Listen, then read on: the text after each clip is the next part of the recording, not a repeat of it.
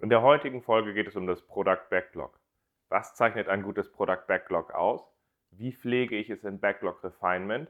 Und warum ist das wichtig für ein wirklich gutes Sprintziel?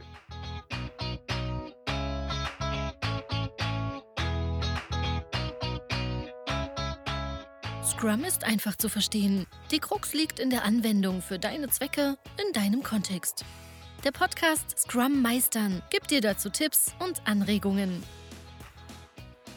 Moin Moin, unser Thema heute ist das Product Backlog und ergänzend behandeln wir das Sprintziel und das Backlog Refinement. Schön, dass du dabei bist.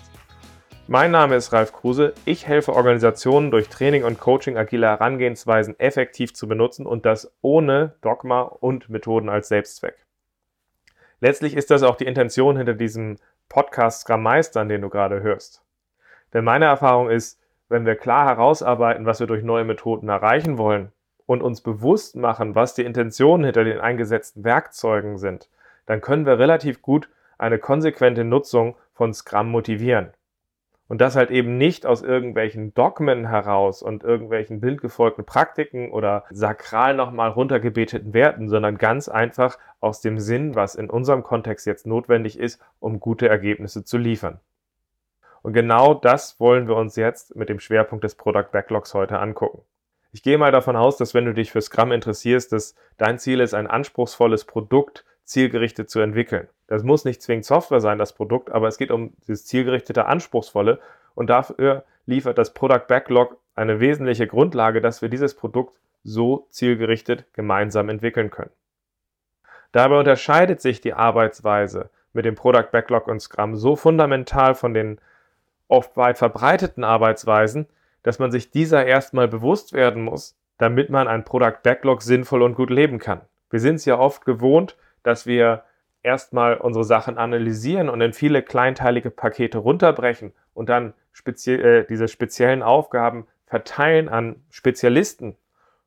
Was halt erstmal den Nachteil hat, dass wir das Produkt aus dieser Verteilung von technischen Teilaufgaben gar nicht mehr ähm, gemeinsam gestalten können, sondern einfach nur noch diese Gewerke liefern. Und am Ende haben wir dann auch noch die Herausforderung der Integration. Und diese Arbeitsweise passte auf einfache Aufgabenstellung einfach ungemein gut. Also früher war das sehr passend. Und heute ist es halt die Schwierigkeit, dass diese Arbeitsweise oder halt auch einfach eine begrenzte Planung zu machen an der Stelle einfach auch nicht zu den anspruchsvollen Aufgaben passt, für die wir Scrum einsetzen wollen.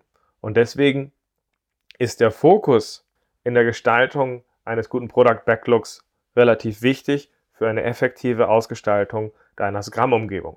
Dabei wollen wir heute noch einmal kurz ähm, umreißen, was zeichnet ein gutes Product Backlog eigentlich aus. Nicht nur die Intention motivieren, sondern halt eben auch ein paar Faustregeln geben, die so ein bisschen einen Rahmen geben können, ähm, um einen Anhalt zu haben, was es gut macht und halt eben auch was steht eigentlich in so einem guten Product Backlog, um darauf aufbauend nochmal darüber zu sprechen, wie pflegen wir eigentlich gemeinsam ein solches Product Backlog und was sind dabei vielleicht nochmal die Fallstricke. Wenn wir das ganze Thema jetzt von der Intention her betrachten, werden wir sehr schnell feststellen, dass einfach nur der kurze Blick auf den Scrum Guide alleine nicht ausreicht, um ein ganzes Bild zu erreichen. Es gibt aber schon mal einen ersten Anhalt. Da ist nämlich geschrieben, dass ein Product Backlog eine geordnete Liste von allen von dem Bekannten ist, was mit äh, Features, Funktionalitäten, Verbesserungen, Fehlerbehebelungen geschaffen werden sollte, in Hinblick auf das Produkt, was wir dort aufbauen wollen. Dabei ist auch umrissen, dass ein Product Backlog niemals vollständig ist, weil es während der Entwicklung ja auch immer weiterentwickelt wird und wir immer weitere Informationen dabei haben und entsprechend entwickelt sich das Product Backlog im Laufe der Produktentwicklung entsprechend weiter. Und es ist auch relativ klar, dass das Product Backlog in der Ownership des Product Owners liegt, auch wenn er dieses Werkzeug natürlich mit den unterschiedlichen Personen einsetzt. Das sind Sachen, die sind relativ klar umrissen im Scrum Guide, aber aufbauend stellt sich trotzdem die Frage, was zeichnet jetzt ein gutes Product Backlog aus? Und dabei möchte ich den Weg äh, etwas weiter spannen, um die Qualitäten eines guten Product Backlogs, was es denn jetzt auszeichnet, besser zu verstehen.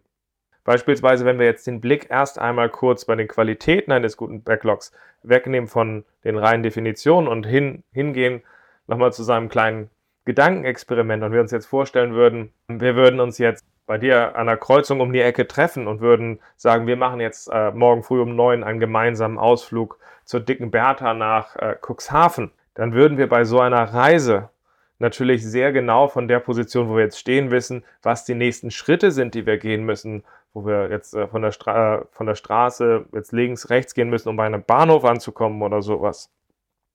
Wir würden auch grob wissen, okay, dann würden wir wahrscheinlich erstmal nach Hamburg fahren äh, und dann wahrscheinlich mit dem Zug nach Cuxhaven und würden dann halt irgendwie grob sagen, wie finden wir den Rest. Das heißt, wir würden bei den Schritten, die näher zu uns sind, relativ klar, relativ konkret wissen, worum es geht und könnten diese sehr genau beschreiben. Bei den Sachen, die weiter weg sind, die diffuser, sind das erstmal sehr grobe Schritte. Und genau das versuchen wir in einem passenden Detailgrad auch in einem guten Product Backlog zu leben. Die obersten Optionen sind sehr konkret beschrieben, so dass sie als eine von mehreren Sachen in einen Sprint reingehen können und der Ausblick ist erstmal gröber. Den gröberen Ausblick dabei brauchen wir aber auch deswegen, weil wir in der Lage sein wollen, diese Punkte aufzugreifen und schrittweise gemeinsam auszugestalten. Das heißt, wenn da zum Beispiel drin steht, wir fliegen von deinem Standort nach Hamburg und keine Ahnung, du hast zum Beispiel Flugangst, dann brauchen wir eine gute Übersicht, in der wir sehen können, ah, fliegen von da, wo wir jetzt gerade sind, nach Hamburg. Hm. Dann kannst du sagen, okay, ich fliege aber nicht gern. Wenn wir eine Übersicht haben, können wir da früh drüber reden.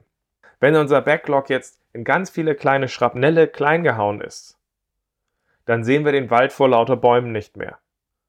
Dann würden wir auch diesen Schritt, wie wir das Flugzeug benutzen würden, sehr detailliert beschreiben und auch die Choreografie mit Sitzplan, wer sich wann, wie, wo hinsetzt, würden wir detailliert beschreiben. Aber in dem Schritt brauchen wir halt einfach eher eine strategische Übersicht, wo wir sagen, okay, die ersten Schritte sind relativ klar und danach wird es gröber und am Ende finden wir halt irgendwie diesen Leuchtturm in Cuxhaven.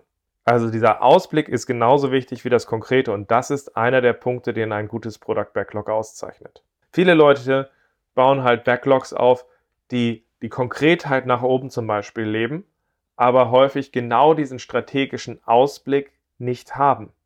Und damit wird es sowohl schwierig, das Erwartungsmanagement zu den Stakeholdern zu gestalten, weil sich diese Sachen ja ausgestalten, ohne dass wir sie im Blick haben, genauso wie es schwierig wird, das Risikomanagement zu beschreiben.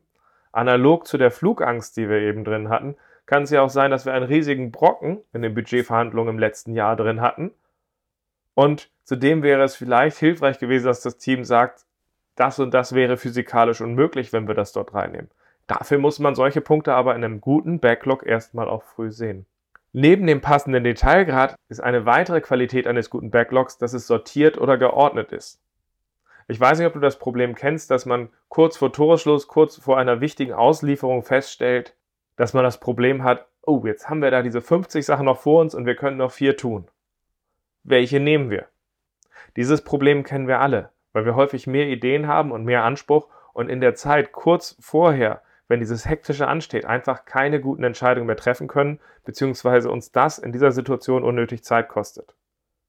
Aus diesem Grund ist ein Backlog in Scrum so definiert, dass ein Backlog immer eindeutig sortiert ist, beziehungsweise eindeutig priorisiert ist. Das heißt eigentlich nichts weiter, dass ein Backlog immer ein Item hat, das das erste ist, das zweite ist, das dritte, das vierte, das fünfte. Du erkennst das Muster.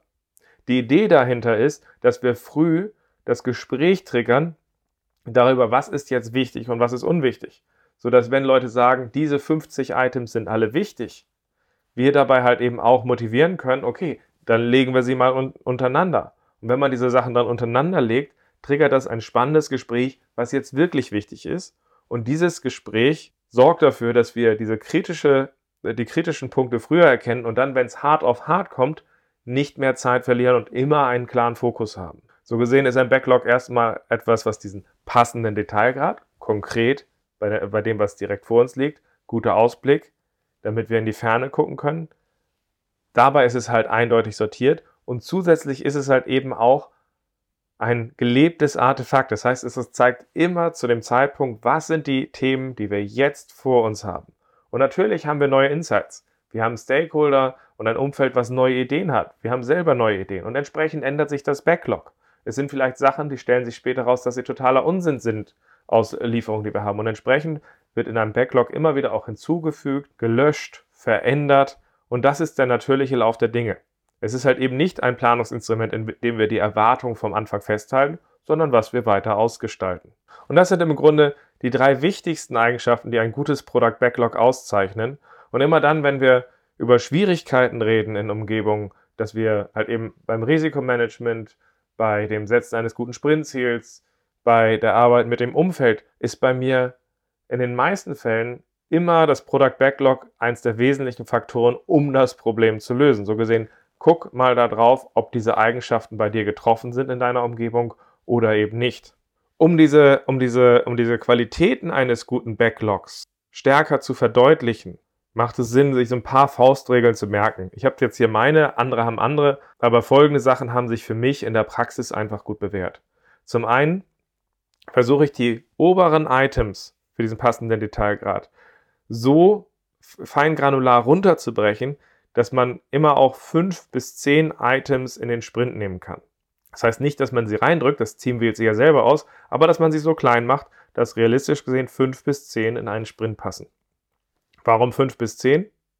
Naja, wenn ein Team mehr als äh, 10 Items in einem Sprint hat, verlieren sie normalerweise nach meiner Erfahrung ihre Übersicht. Stell dir mal vor, ein Team hat 40, 80 Items im Sprint, dann weist man sich gerne einfach jedem irgendwelche Sachen zu, aber man hat keine Übersicht mehr. Bei 10 Items hat man noch eine Chance, dass man eine gemeinsame Übersicht hat. Warum mindestens fünf?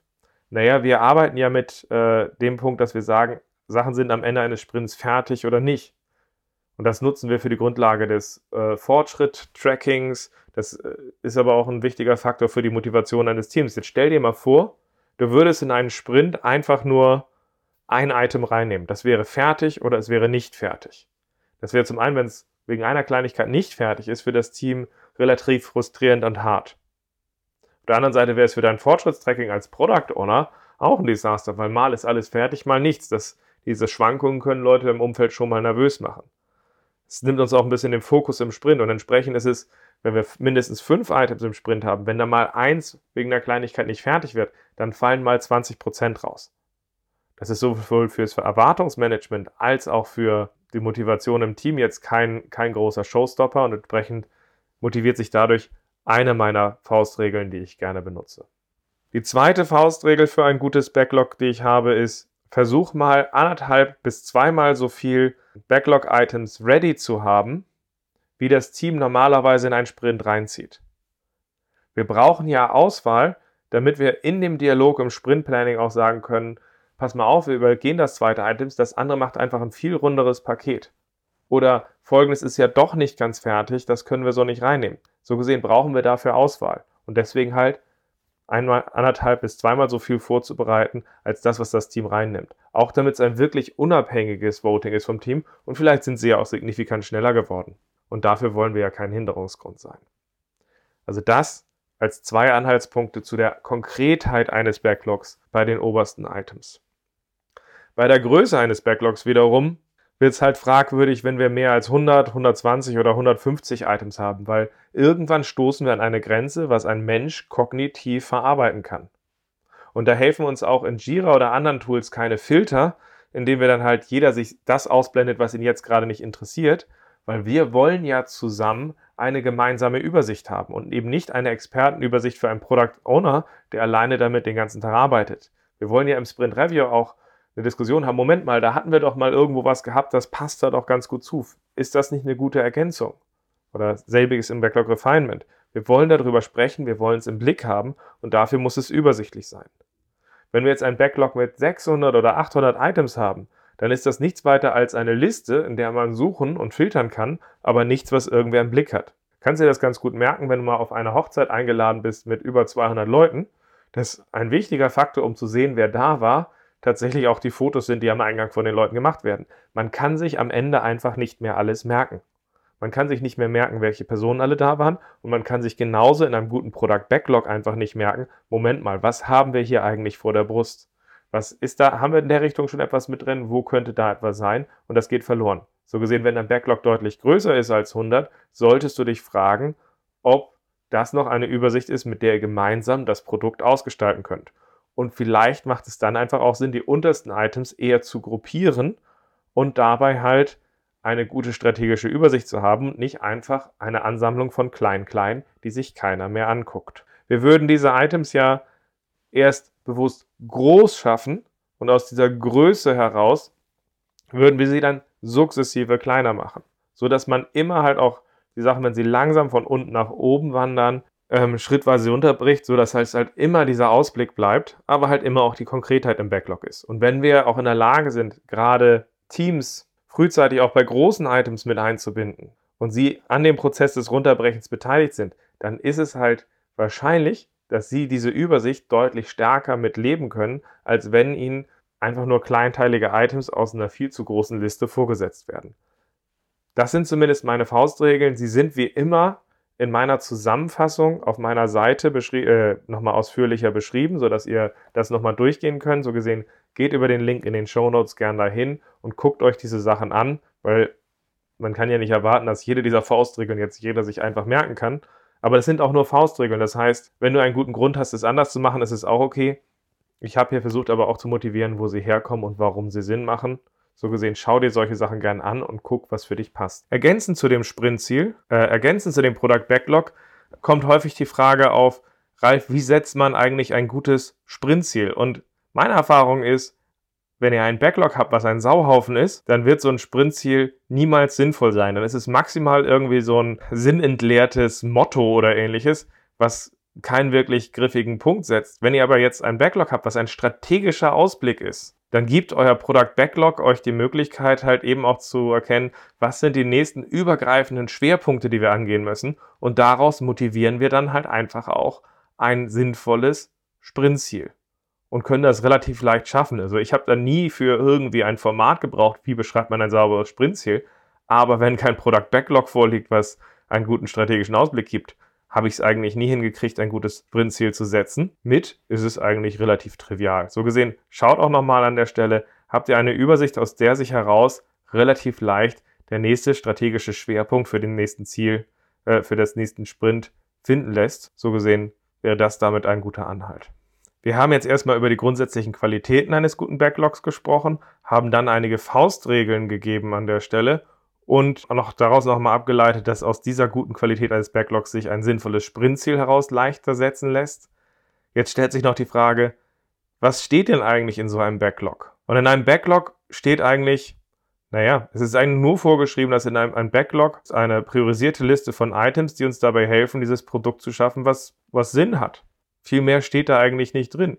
Viele Teams benutzen als Technik für ihr Backlog, für ihre Backlog-Items User Stories. Und das ist eine bewährte Trak äh, Praktik, die wir vom, vom Extreme Programming übernommen haben und die ist relativ gut, wenn man sie denn bei sich gut leben kann. Sie ist relativ bewährt. Man muss sie aber nicht zwingend benutzen. Das muss man auch ganz klar sagen. Man kann auch andere Einträge im Backlog haben. Man kann Use Cases in seinem Product Backlog als Einträge haben. Man kann Bugs drin haben. Man kann ein von sich eigen erfundenes Format mit reinnehmen. Da ist völliger Gestaltungsspielraum. Es geht aber darum, dass es leichtgewichtige Items sind, die uns dabei helfen, Wert zu schaffen. Man kann sogar auch Items drin, drin haben, die sowas sind wie Enabler, damit wir zukünftig besser entwickeln können. All das ist erlaubt. Da ist eigentlich in der Richtung nichts verboten. Es geht eher um die Haltung, weil was ihr euch bewusst machen solltet, wenn euer Backlog am Ende aus, nennen wir es mal, Konzept-Stories, Design-Stories, Infrastruktur-Stories, Umsetzungsstories besteht, dann habt ihr es erfolgreich geschafft, nichts weiter zu tun, als euer altes Arbeiten in ein Product Backlog zu tun und hofft dadurch irgendwie was Neues zu erreichen. Die Idee ist ja, übergreifende Items da drin zu haben, die uns wirklich helfen, Wert zu schaffen. Und das ist das Ziel.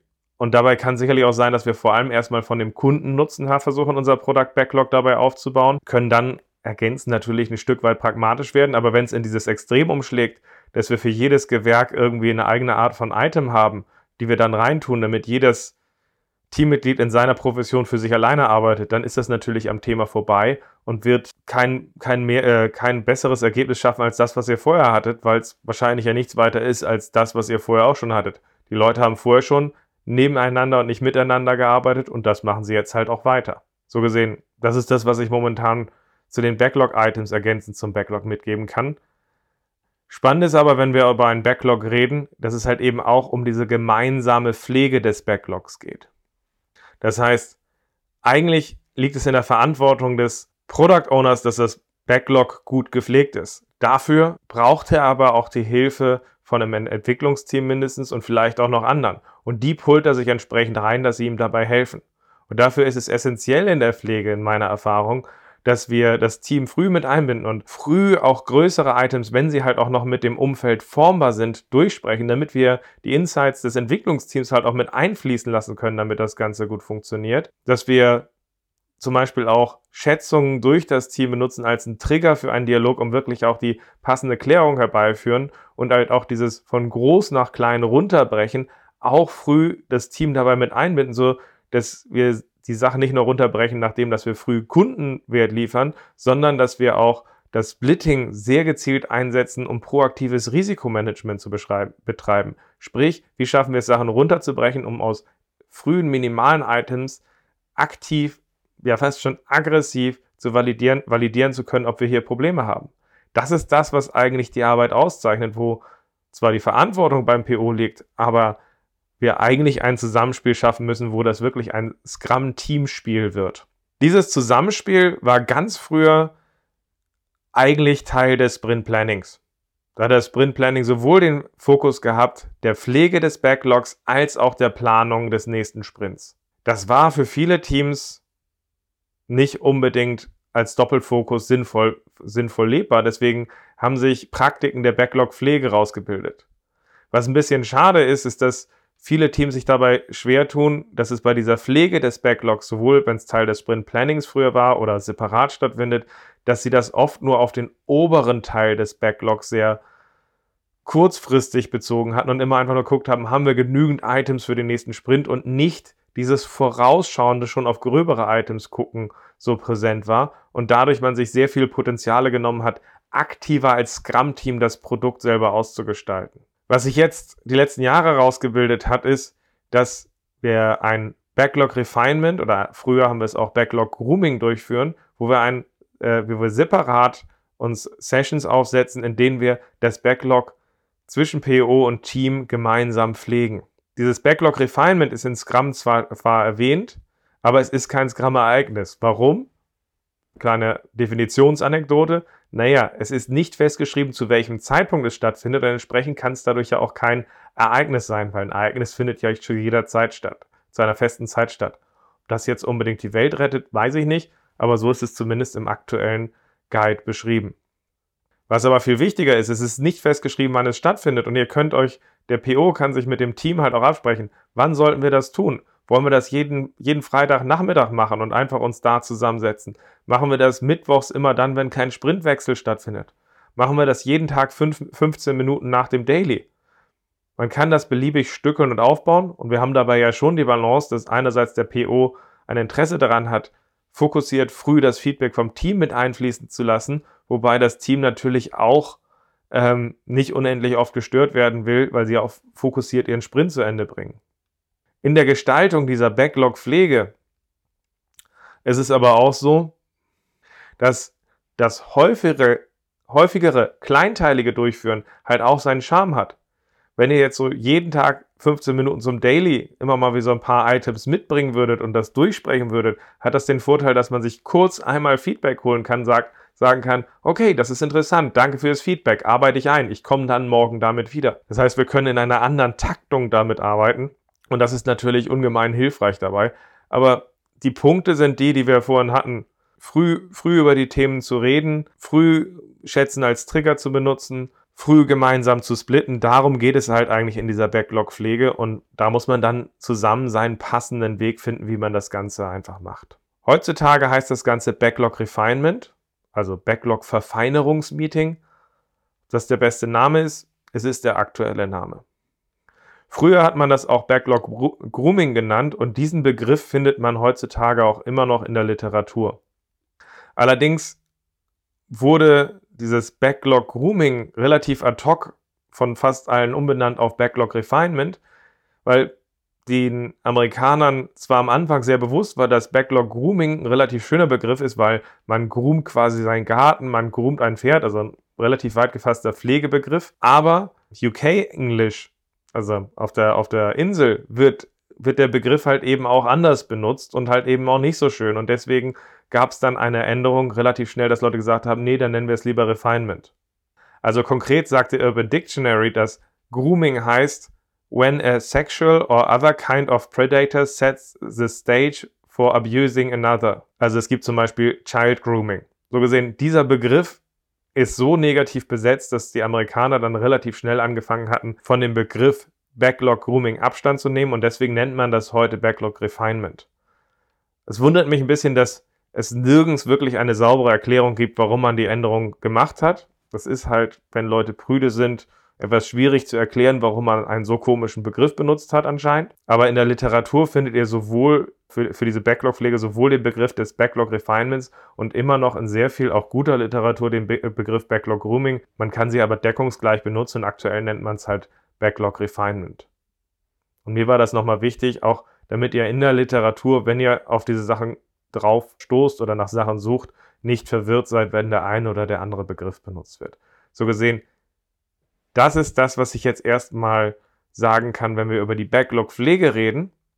Wobei, als Ergänzung kann man noch sagen, es kommt gern die Frage auf, Ralf, aber warum findet diese Backlog-Vorbereitung nicht einfach zwischen PO und ein paar Lead-Entwicklern, Designern statt? Warum muss da immer das ganze Team zusammenkommen? Also das ist vielleicht nochmal so ein letzter wichtiger Punkt, den man wirklich im Blick behalten sollte, weil die Leute denken, dass es effizienter wäre, wenn wir wieder auf diese alte Trennung von Denken und Handeln zurückgehen. Das wirkt aber nur im ersten Moment sehr attraktiv. Weil wenn wir jetzt wieder anfangen würden, dass der Product Owner mit den erfahrensten Leuten in einem engen Kreis die Themen vorbereitet und sie dann erst sehr spät im breiteren Team bekannt werden, ist die Wahrscheinlichkeit, dass die Insights von den anderen auf diese Themen eben nicht eingeflossen sind. Und es ist für die Entwicklung im Team häufig sehr wichtig, dass wir auch unterschiedliche Professionen als Perspektive mit einbinden oder dass halt eben auch andere in der Lage sind zu sagen, stimmt, das Thema kann ich verstehen, auch wenn es jetzt nicht mein Hauptthema ist, aber wir arbeiten ja zusammen dran. Wir wollen ja weg von dieser Expertendenke. Und deswegen macht es halt eben nicht Sinn, auch wenn es im ersten Moment verlockend wirkt, dass einer es alleine für sich vorbereitet. Damit das Ganze aber funktioniert, dass wir eine gute gemeinsame Vorbereitung haben, müssen wir natürlich auch Wege finden, wie wir das effektiv zusammen aufbauen. Und dafür braucht es natürlich auch erstmal ritualisierte Wege ähm, des Austausches, wie wir effektiv dieses, dieses Backlog sehr schnell, sehr fokussiert pflegen. Weil wenn das jetzt ellenlang dauert, dann ist das wirtschaftlich natürlich auch nicht vertretbar und machbar. So gesehen müssen wir dabei Routinen schaffen, die wir relativ schnell benutzen können und auch mit Praktiken und Moderationstechniken, die uns dabei helfen, sehr fokussiert, sehr schnell auch die gemeinsame Sicht zu benutzen. Deswegen ist in der agilen Szene immer noch auch äh, bestimmte Techniken des agilen Schätzens oder auch wie wir splitten dabei sehr beliebt, auch einfach damit man das sehr effektiv gestalten kann. Weil wir müssen zu einem sehr fokussierten Austausch kommen, damit es sich lohnt, da irgendwie acht, neun Entwickler gemeinsam zusammenzuholen, um auch über ein Thema zu reden. Das kann jetzt ja kein Kaffeekränzchen sein, sondern das muss mit einem gewissen Zug zum Ziel, zu einem schnellen, guten Austausch führen. Aber hier muss man sich erstmal bewusst sein, man muss dazu aufgestellt sein, dass sich das lohnt. Und wenn man sich dazu aufgestellt hat, dann ist es aus meiner Erfahrung auch immer das wert, weil wir halt etwas Gemeinsames schaffen, Frühthemen aufgedeckt werden und das funktioniert dann einfach auch ganz gut zusammen. Auch wenn ich sage, dass ich versuche, früh das Entwicklungsteam mit einzubinden, um früh etwas Gemeinsames zu schaffen, heißt es aber gleichzeitig auch wieder nicht, dass ich da zwingend dogmatisch bei bin, weil stellt euch jetzt mal vor, wir stellen jedes Mal fest, dass Items nicht gut genug sind, um in einer großen, breiten Masse des Teams über die Themen zu reden. Dann kann es ja schon auch Sinn machen und das mache ich auch, dass ich, äh, dass der PO schon mit ersten Leuten über diese Themen zum Beispiel redet und einfach mal guckt, ist das verständlich, wenn ich so etwas in unser Backlog-Refinement mit reinnehme, dass wir relativ schnell darüber reden können? Oder habt ihr hier, seht ihr hier offensichtliche Kinkerlitzchen, die uns daran hindern würden, dass wir daran arbeiten können? Und sowas hat sich für mich halt schon bewährt. Es ist halt aber was anderes, als wenn immer dieselben Leute in einem engen Zirkel zusammenkommen, im Vergleich zu einige Leute qualifizieren es kurz vor, gerne auch rotierend, um sicherzustellen, dass wir die Zeit in der großen Runde nicht verschwenden. Genauso arbeite ich in einigen Umgebungen auch damit, dass wir im Refinement uns einfach aufteilen in Kleingruppen, die dann diese Themen einmal vorbereiten. Okay, wir haben uns diese großen Items angeguckt, haben jetzt hier einen Vorschlag gemacht, wie man es runterbrechen kann oder ähnliches.